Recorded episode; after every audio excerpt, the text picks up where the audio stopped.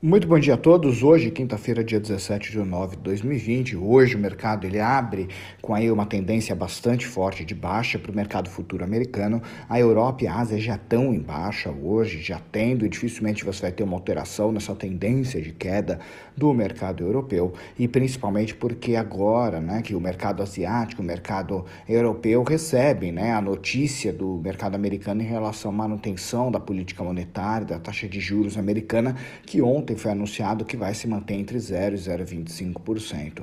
E porque ontem os mercados, tanto europeu como asiático, no momento do anúncio do discurso do presidente do Banco Central americano, Jeremy Powell, eles estavam fechados, então agora que eles recebem essa notícia. O ponto que foi uma notícia que foi negativa é porque não teve grandes modificações em relação ao que o presidente do Banco Central americano já tinha pronunciado antes, onde o Banco Central americano vai manter entre 0 e 0,25% essa taxa até 2023, a expectativa deles, e no caso, eles suportam uma inflação de até 2%, ou seja, até 2% de inflação, o, o Banco Central americano não vai ter nenhuma alteração na sua política monetária. E o ponto é que o mercado estava esperando que naturalmente o Fed de repente criasse um pacote de incentivos, de estímulos à economia, o que não aconteceu ontem, onde o Fed deixou claro que os governos, se forem fazer algo, os governos têm que dar uma olhada nesse aspecto e não necessariamente o Fed, que isso não está no radar deles nesse momento. E isso daí naturalmente fez com que o mercado ficasse um pouco em queda. Somado a isso, ontem também teve a reunião do Banco Central japonês, da Inglaterra e do Brasil.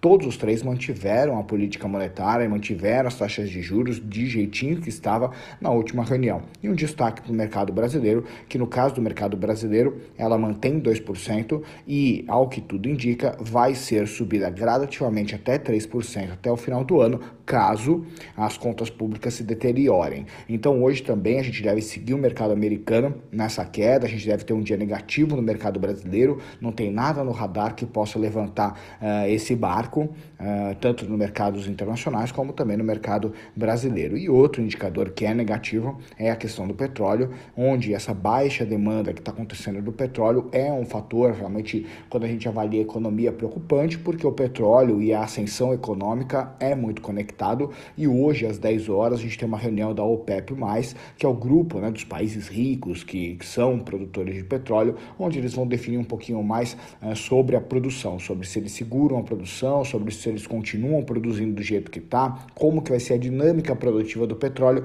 e isso é muito importante para que a gente possa acompanhar e compreender exatamente os rumos que a OPEP+, está definindo para o petróleo, porque isso naturalmente afeta a economia.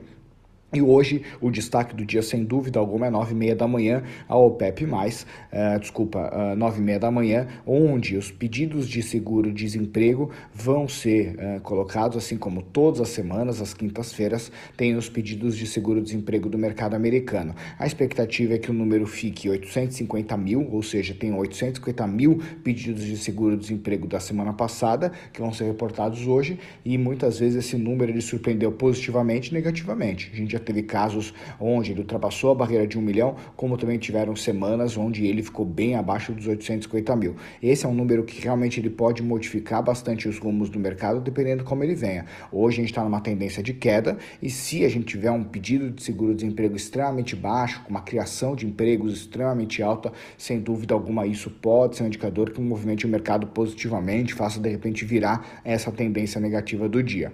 Hoje os indicadores, o petróleo está em queda, minério de ferro continua seu rally de queda. O de hoje, na bolsa de Dailan, ele fechou em 2,71 negativo.